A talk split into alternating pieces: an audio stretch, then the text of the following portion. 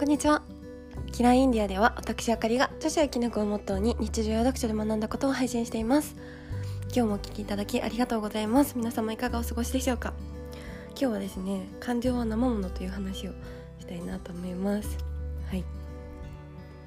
あのー、私と以前サロンに入らせていただいてるって話をしたんですけどあのー、そこでねすごくこう環境がくれる力っていうのをすごく感じて環境とか仲間とか、うん、なんかこうすごくこう人間って感情の生き物じゃないですか、まあ、特に女性。は男性よりあのこう感情が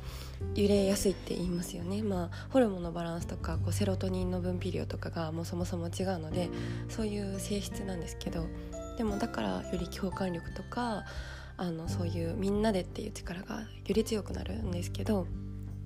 うん、であの、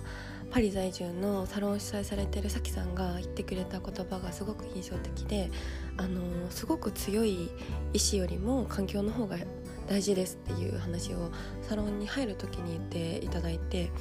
本当にこう身をもって感じていて。なんかやっぱり生きてるからあのーいろんなことがあったりとか日々ねあの全然関係ないところで気分の浮き沈みってあると思うんですよ。うん、なんかこう悲しくなっちゃったりとか寂しくなっちゃったりとかでこうなんとなくこうやるせない気持ちになっちゃってうまく集中できないとかあると思うんですよね。うん、どんなに強い意志を固めても、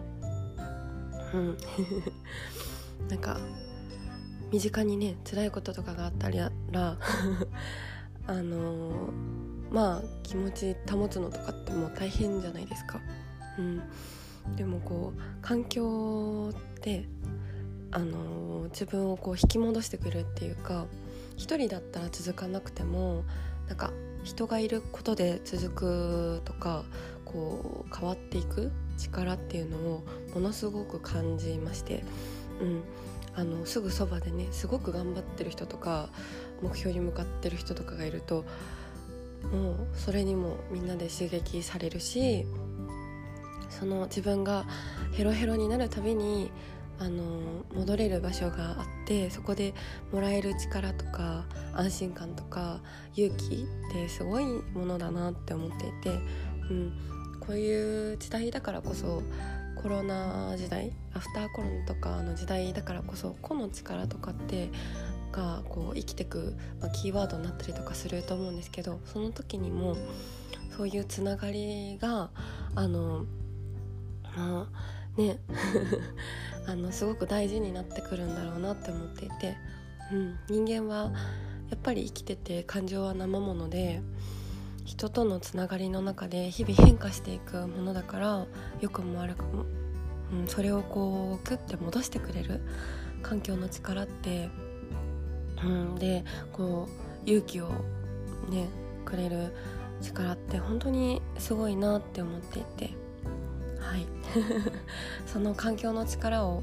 感じてほしいなって思います。あの予備校とかもそうですよね。今はこうオンラインとかの授業とかも多くなってますけどやっぱりこう肩を並べて一緒に頑張る友達がいるから頑張れるとかそういうのって結構あると思うんですよ。うん、だからこう今のこんな時代だからこそなんかこう飲みにとか行けないしつながるのも難しいんですけどだからこそ出会えたところであのそういうこう良質な環境ってねめっちゃ大事だと思うんですよ。あのみんなで高め合うとかみんなをこう信頼できるとか、うん、その力をものすごく感じまして私がヘロヘロになるたびにこう引き戻してくれる 方たちがいるっていう本当にありがたみを感じましてそんな話を今日はシェアさせていただきました。はい。最後までお聴きいただきありがとうございます。概要欄の方から LINE 公式追加いただけると大変嬉しいです。ではまた次回のポッドキャストでお会いしましょう。